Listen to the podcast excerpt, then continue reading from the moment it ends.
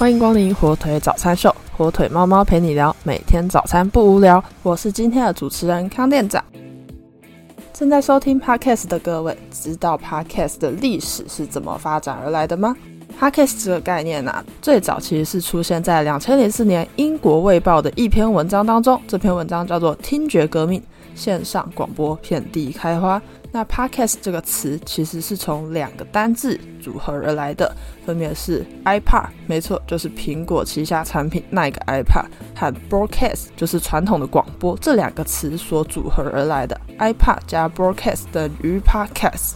那 podcast 的特色强调的就是可以自由暂停，不会受到时间限制，你想听就听，不想听就按暂停。跟传统广播不太一样，因为传统广播有一个小小的缺点。就是你想听的节目，它就只在那个时间播，错过了你就听不到了。如果中间想要稍微离开一下，也没有办法按暂停。那 Podcast 因为是将音档上传到网络平台上，所以就可以自由的按暂停，自由的选择要听哪一集。那么带动 Podcast 这个新媒体在美国兴起的一个节目，是叫做 Serial 的一个 Podcast 节目。这个节目很有趣啊，它讲述的是真实犯罪事件。那有趣的是，这个节目会播放这个犯罪现场真实的收音。那至于怎么拿到这个收音，我也不是很清楚啦。总之呢，这个有关犯罪事件的 podcast 节目，在当时受到很多人的关注，也因此让 podcast 这个新媒体在美国真正的兴起。那在台湾，podcast 又是怎么样的一个发展呢？台湾的 podcast 节目其实是从两千年开始出现，但当时开设的节目数量并不多。直到二零一九年，因为新冠肺炎 COVID-19 的关系，让人们留在家中的时间变多，因此收听 podcast 的频率跟时长也增加了。也因此，同时新节目的数量开始持续的上升。到了二零二零年的时候，成长幅度更是惊人，所以二零二零年也被称为台湾的 podcast 元年。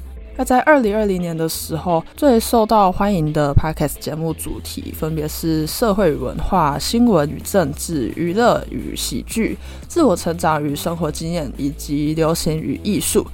那到了二零二一年的时候，因为疫情还在很严重，多数的民众会想要透过收听 podcast 的时候来获取一些有有关于医学的科普知识，所以在二零二一年的时候，科学类的节目也增加了比较多。而且听众也会透过收听 Podcast 来了解热门的议题以及时事。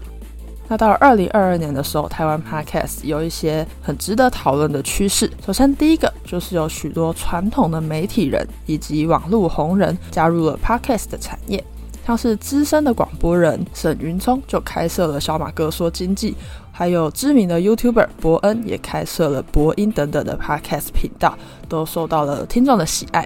那第二个趋势是，许多的公部门跟私部门企业也开始利用 Podcast 来宣传他们的品牌理念，像是资策会就开设了科技开麦拉的节目，国泰人寿也开设了国泰素人说，这些节目都为他们的品牌提高了曝光度。